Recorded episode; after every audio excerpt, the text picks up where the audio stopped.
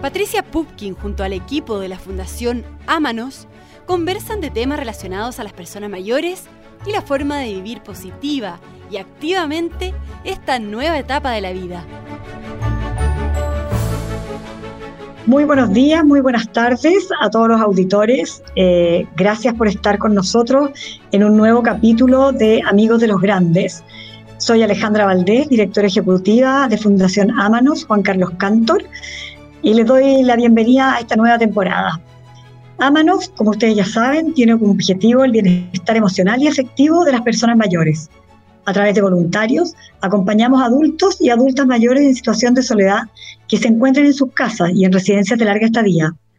Trabajamos por paliar la soledad y la falta de redes de apoyo y formar a las personas para un envejecimiento activo y positivo. Frente a la contingencia de hoy, el brote del COVID, Hemos comenzado además a acompañar telefónicamente y virtualmente a personas mayores a lo largo de todo el país. El tema de hoy tiene que ver precisamente con el momento que estamos viviendo no solamente en Chile, sino a nivel mundial. La soledad y el aislamiento social en personas mayores en tiempos de crisis sanitaria. Tenemos que considerar que eh, crisis existen muchas, pero una crisis sanitaria que nos obligue al aislamiento, al, distanciamiento, eh, quizás son pocas. ¿ah? Y como nos afecta desde el punto de vista social, psicológico y de salud. Entonces queremos hoy día conversar con Marcelo Blacut, médico cirujano especialista en medicina interna de la Universidad Católica, subespecialista broncopulmonar de adultos de la Pontificia Universidad Católica y médico geriatra de la Clínica Alemana y con Diana León, psicogerontóloga, directora de Psicología de Salud y especialista en terapia breve. Bienvenido Diana, bienvenido Marcelo. Gracias Alejandra. Muchas gracias Alejandra. Gracias por la invitación. Bueno, Marcelo y Diana habíamos estado en una oportunidad anterior conversando de crisis social. Hoy día eh, nos encontramos eh, esperada e inesperadamente frente a una crisis sanitaria y es el tema que queremos conversar hoy día en Amigos de los Grandes. Sabemos que en la etapa de la adultez mayor eh, muchas personas empiezan a sentir este sentimiento de soledad y sobre todo cuando hoy día hay una obligación de estar aislados socialmente y muchas personas en Chile viven solas. Por lo tanto, con mayor razón hoy apoyo y con estas medidas de confinamiento esto puede verse muy exacerbado. Eh, Diana, ¿Crees que el sentimiento de soledad afecta de manera más intensa a las personas mayores en el contexto que estamos viviendo? Yo creo que sí, porque sabemos que las personas mayores son un grupo de riesgo y de alguna manera eh, esta situación de aislamiento mayor al que estaban acostumbradas, ¿cierto? Que ha añadido en algunas ocasiones vulnerabilidad en muchos de los contextos. Entonces, hay que visualizar también que el confinamiento supone en todas las personas una pérdida de libertad, una sensación de pérdida de control también. Entonces, en las personas mayores, sobre todo quienes no tienen redes de apoyo, eh, esto ha provocado eh, un sentimiento de indefensión, de incertidumbre también relacionada al futuro. Y eso puede ser muy perturbador. Las personas mayores, sobre todo quienes están más solas, sin redes de apoyo, tienen mucho miedo, saben que tienen que cuidarse, pero muchas veces al no tener redes de apoyo, empiezan a presentar algunos problemas concretos en su cotidianidad.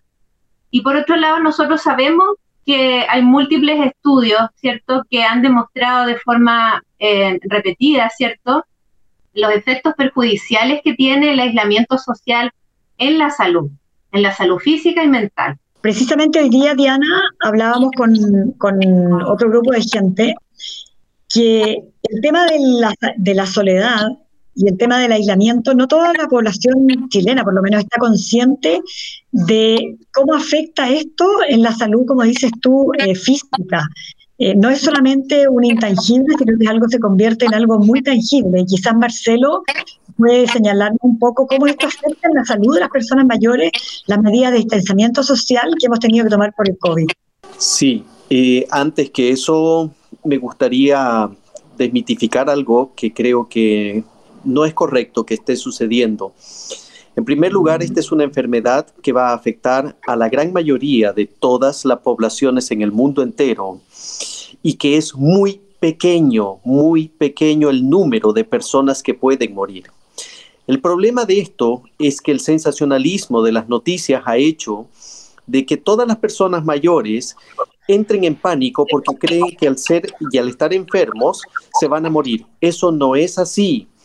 Es al revés. La mayoría va a salir bien. Yo ya he tenido y tengo pacientes de 90 años con el COVID positivo y que dos de tres están totalmente asintomáticos, no tienen nada, y uno está simplemente con catarro y no veo que se vayan.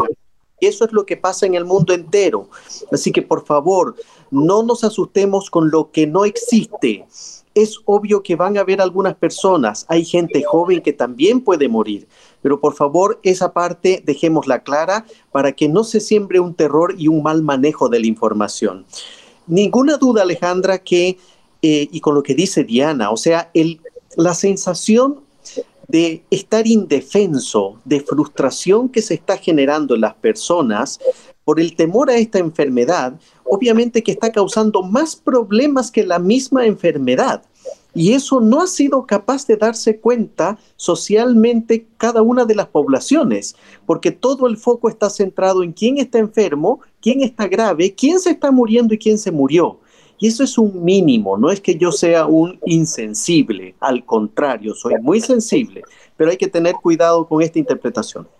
En ese sentido, Marcelo, eh, ¿tú crees que el, miedo está afectando peor que, la propio, que el propio distanciamiento?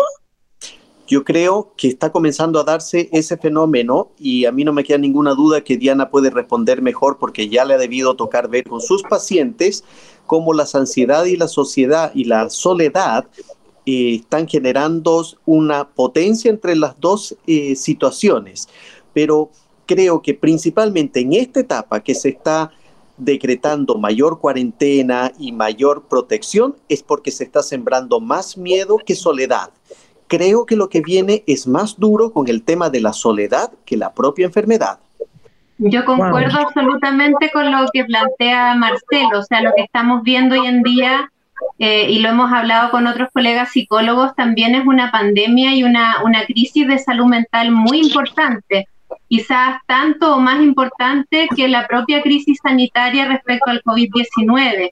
Y esto tiene que ver, por un lado, con el, el tema de la soledad, pero por otro lado también yo siento que, y en eso concuerdo con Marcelo, el tema de los, de los medios de comunicación y cómo las personas mayores se han ido enfrentando a, a esta sobreinformación constante que, que, nos hemos visto bombardeados todo el día prácticamente. Uno prende la televisión y están noticias sobre el coronavirus, quién murió, etcétera.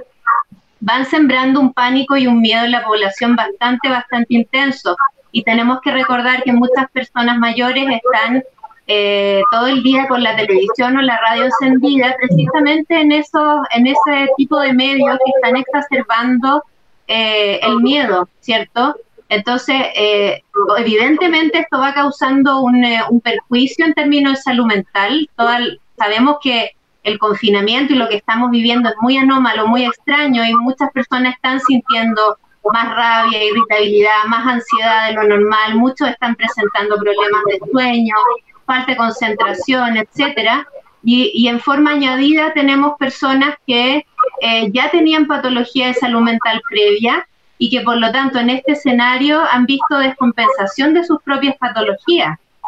Y por otro lado tenemos muchas personas mayores que están subdiagnosticadas, o sea, no tenían un diagnóstico, pero posiblemente ya venían arrastrando cuadros de ansiedad y de depresión, que en este escenario no, no es muy favorable para ellos.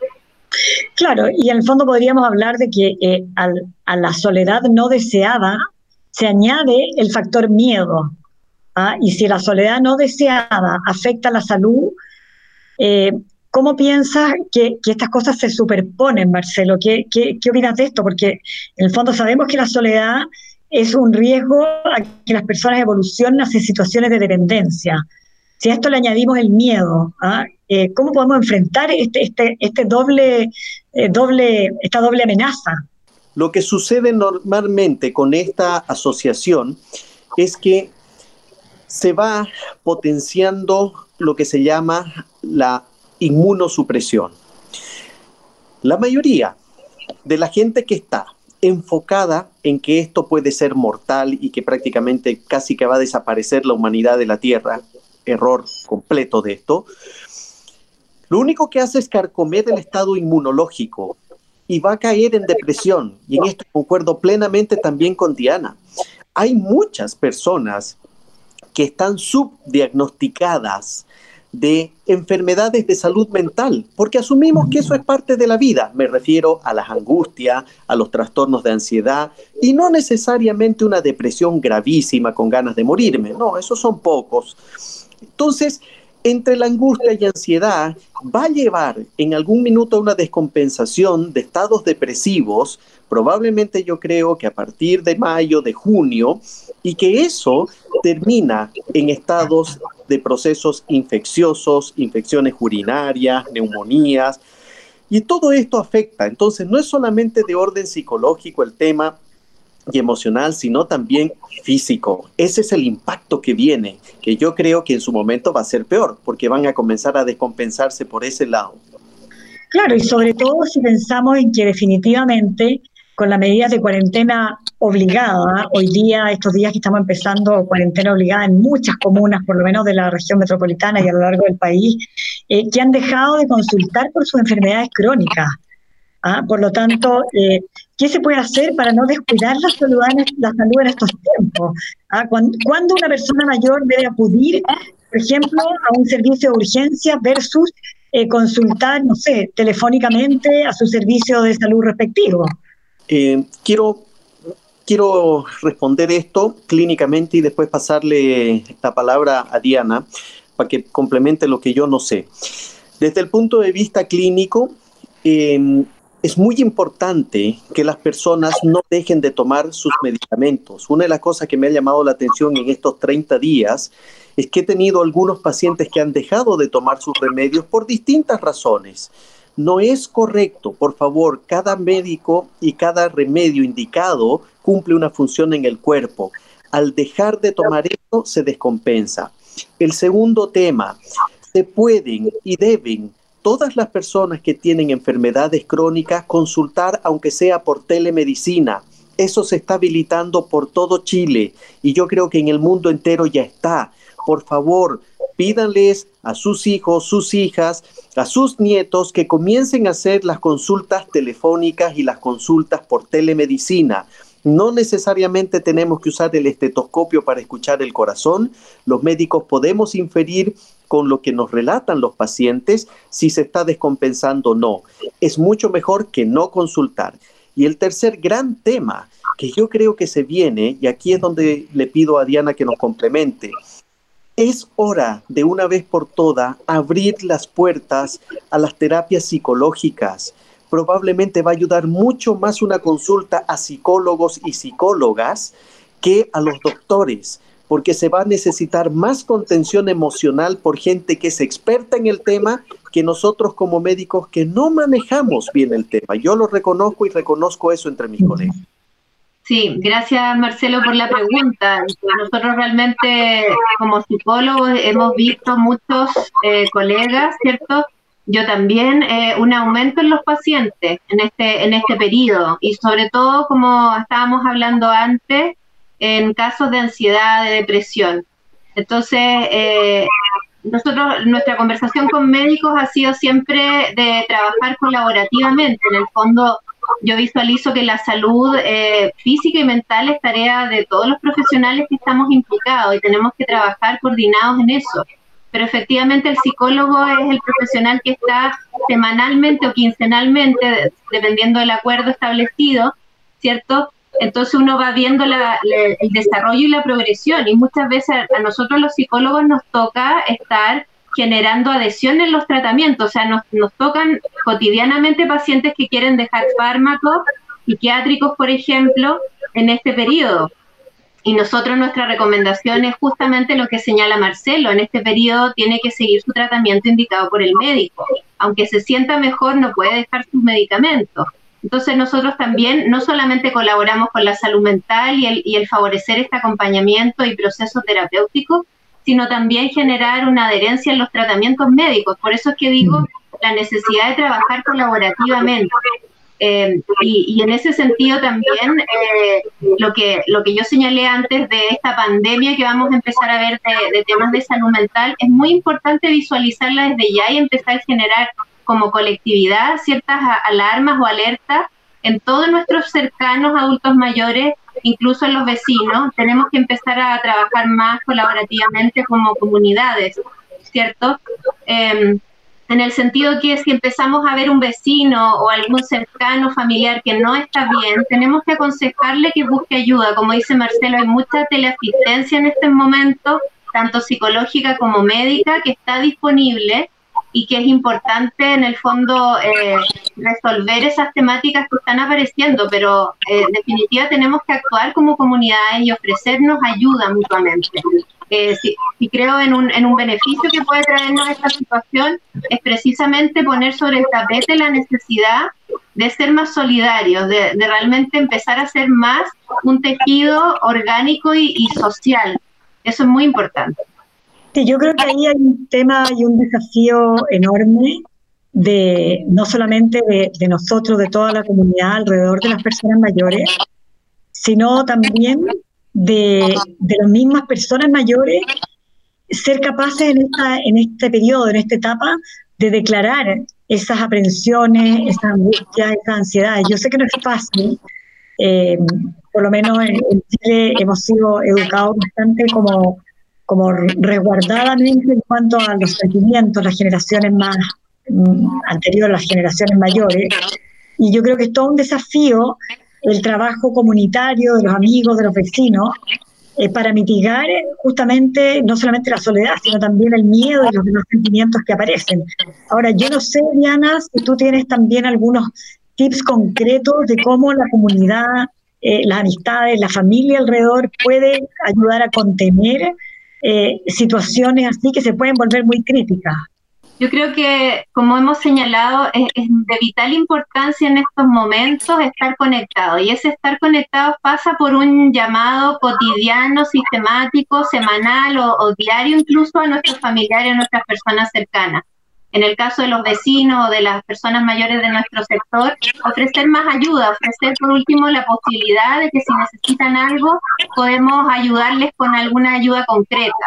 Eh, pero en definitiva creo que tenemos que estar más disponibles, mostrarnos más disponibles eh, a las necesidades psicológicas y, afectivas que en el fondo están apareciendo y van a seguir apareciendo. Eh, resolver a veces situaciones concretas de llevar víveres a una persona, compra supermercado, ¿cierto?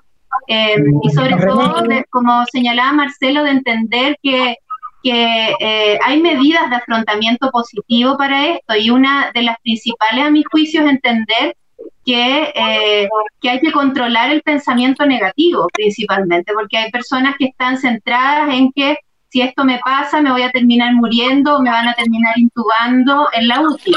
Y ese escenario es poco probable que ocurra. ¿Cierto? Entonces, tenemos que practicar medidas de autocuidado, sí, de todas maneras, pero también controlar el pensamiento negativo, catastrófico muchas veces, que nos tiende a llevar hacia un futuro que, que es, eh, que no ha ocurrido, ¿cierto? Y que, y que por lo tanto solamente nos genera ansiedad y angustia si empezamos a pensar en él. Y, y, otras medidas, por supuesto, tienen que ver con el vivir la cotidianidad, centrarnos en el aquí y ahora, ¿cierto? Y promover que las personas mayores desarrollen actividades también. Si una persona mayor está todo el día centrada en las noticias, hay que sugerirle que regule esa exposición, que sea una vez al día, por ejemplo, que sea solamente en cierto horario, ciertos programas, que vaya regulando en la medida que no le afecte y vaya también realizando actividades que sean agradables para que te permita seguir eh, llevando una vida, digamos, más o menos normal, que mantenga su rutina, hay muchas personas que hoy en día están desarrollando cosas nuevas, como puede ser jardinería, hacer juegos de mesa, eh, pintar, distintas actividades que nos permiten, digamos, esta situación de más confinamiento y son muy importantes para favorecer también las emociones positivas, ¿ya? Creo que también es importante eh, reiterar de que no todas las personas eh, que están solas lo están sobrellevando mal, hay muchas personas también que hay que reconocer que a pesar de estar solas, están eh, probablemente por su personalidad previa y por recursos que han adquirido eh, en sus vidas, ¿cierto?, están llevando de buena manera esta situación. ¿sí? O sea, en ese sentido también eh, eh, no, esta situación no va a afectar a todas las personas que están solas, sino a algunas de ellas. Y para esas personas que sí las, está afectando, ofrecer más ayuda, estar más, más al pendiente. Claro, ahí, ahí tienen un gran rol, tenemos todos un gran rol eh, comunicacional, de así como se está extendiendo el miedo por las noticias como amenazante, cómo podemos también extender los buenos ejemplos. Y ahí, Diana, te agradezco como esta, este pase hacia hablar también de lo bueno, porque podríamos hablar, por ejemplo, de que en el último tiempo las estadísticas en Chile señalan que han aumentado las tasas de suicidio en las personas mayores y cómo la soledad influye en eso. ¿Ah? Pero también cómo la soledad o el aislamiento es una oportunidad para que esas personas mayores descubran a lo mejor cosas que no habían hecho antes. Eh, no sé, Marcelo, tú que ves tantos pacientes, eh, si tienes algunos ejemplos que nos puedas compartir eh, de cómo personas están enfrentando positivamente este momento, porque, no sé, me preocupa un poco cómo las personas mayores hoy día son un público comunicacional eh, permanente, es un tema permanente, pero mirado desde la amenaza, desde, el, desde lo malo que puede pasar y no desde la oportunidad que puede representar. Sí, yo he visto situaciones de gran oportunidad de entrada. Lo más positivo que me ha tocado ver es volver a clases de todas las personas mayores con la tecnología. Mm. Esta adherencia a la tecnología para poder estar comunicado, o la adherencia a la tecnología para disminuir el tiempo de ocio o simplemente la curiosidad ha despertado muchísimo rol entre la unión que existe de las personas mayores y la tecnología. El hecho de desafiar a los hijos, a los nietos y a las personas mayores a unirse por cámara, probablemente para un muchacho de 30 años esto no es nada, es como todos los días escribir con un lápiz. Pero unirse a través de una red por cámara para una persona que tiene 70 u 80 años es un tremendo logro. Eso es un logro, eso es algo positivo. Y esas son las cosas que motivan a las personas mayores, porque sienten mayor cercanía hacia la tecnología, hacia sus generaciones y su descendencia. Se sienten orgullosos. Creo que hay que enfrentar con estrategias esto por lo que viene y lo largo que se ve venir. Yo no le veo lo negativo todavía. Creo que la soledad va a depender de las estrategias que utilice cada persona mayor y cada familia. Sigo insistiendo que esto tiene que tener una distribución de responsabilidades emocionales.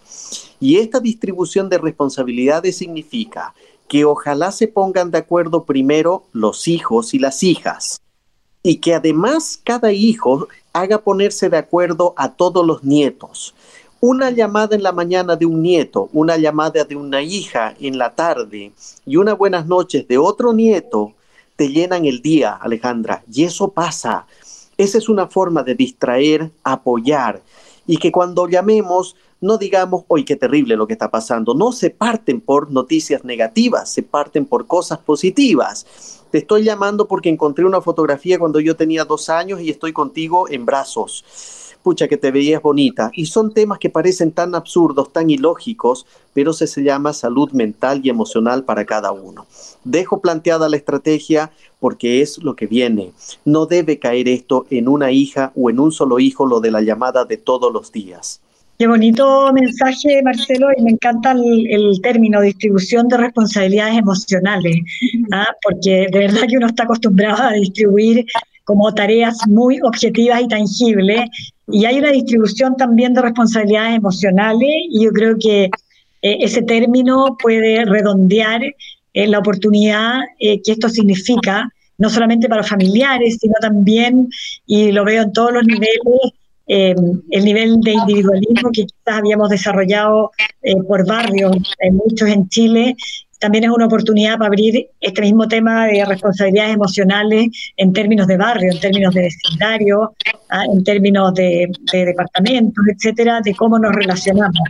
Em, yo quiero agradecerle este, esta oportunidad, se nos ha ido el tiempo volando. Eh, creo que podemos resumir a que a la amenaza de la pandemia eh, eh, sanitaria, no debemos dejar que nos inunde la pandemia del miedo, porque ambas cosas afectan evidentemente el estado inmunológico, que las personas mayores recomendarles que no dejen de, lado sus tratamientos médicos, que, que, se diagnostiquen a tiempo, que usen la telemedicina, que cuiden sus tratamientos y que abran las puertas a las terapias psicológicas.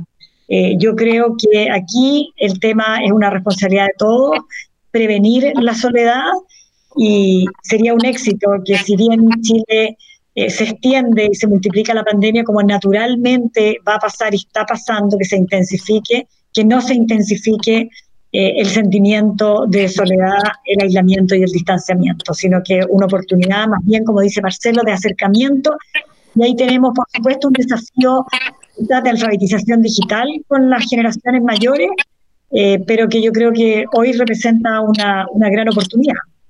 Sí, por supuesto, Alejandra, y aprovecho la ocasión también de, dejar invitado a todas las personas que se estén sintiendo solas también, de recurrir al programa de acompañamiento de Fundación Amanos, del programa de acompañamiento telefónico, que ha sido muy exitoso y estamos recibiendo muchas llamadas de personas mayores que se están sintiendo solas y hemos podido hacer ese acompañamiento. Creo que eso también es importante y es una, una ayuda a la comunidad. Y eso eh, es, el teléfono 99188-3366. Gracias, Diana. Eh, efectivamente, amigos de los grandes, está para acompañarlos, está eh, para, eh, sentir, para sentirlos cerca, para entregar afecto y para acoger a las personas mayores que estén sintiéndose solas o bien a sus familias que nos comuniquen a quienes quieren que llamemos y acompañemos. Eh, muchas gracias y lo esperamos en un próximo capítulo de Amigos de los Grandes. Muchas gracias a ustedes, que estén muy bien. Gracias por todo. gracias a la Fundación.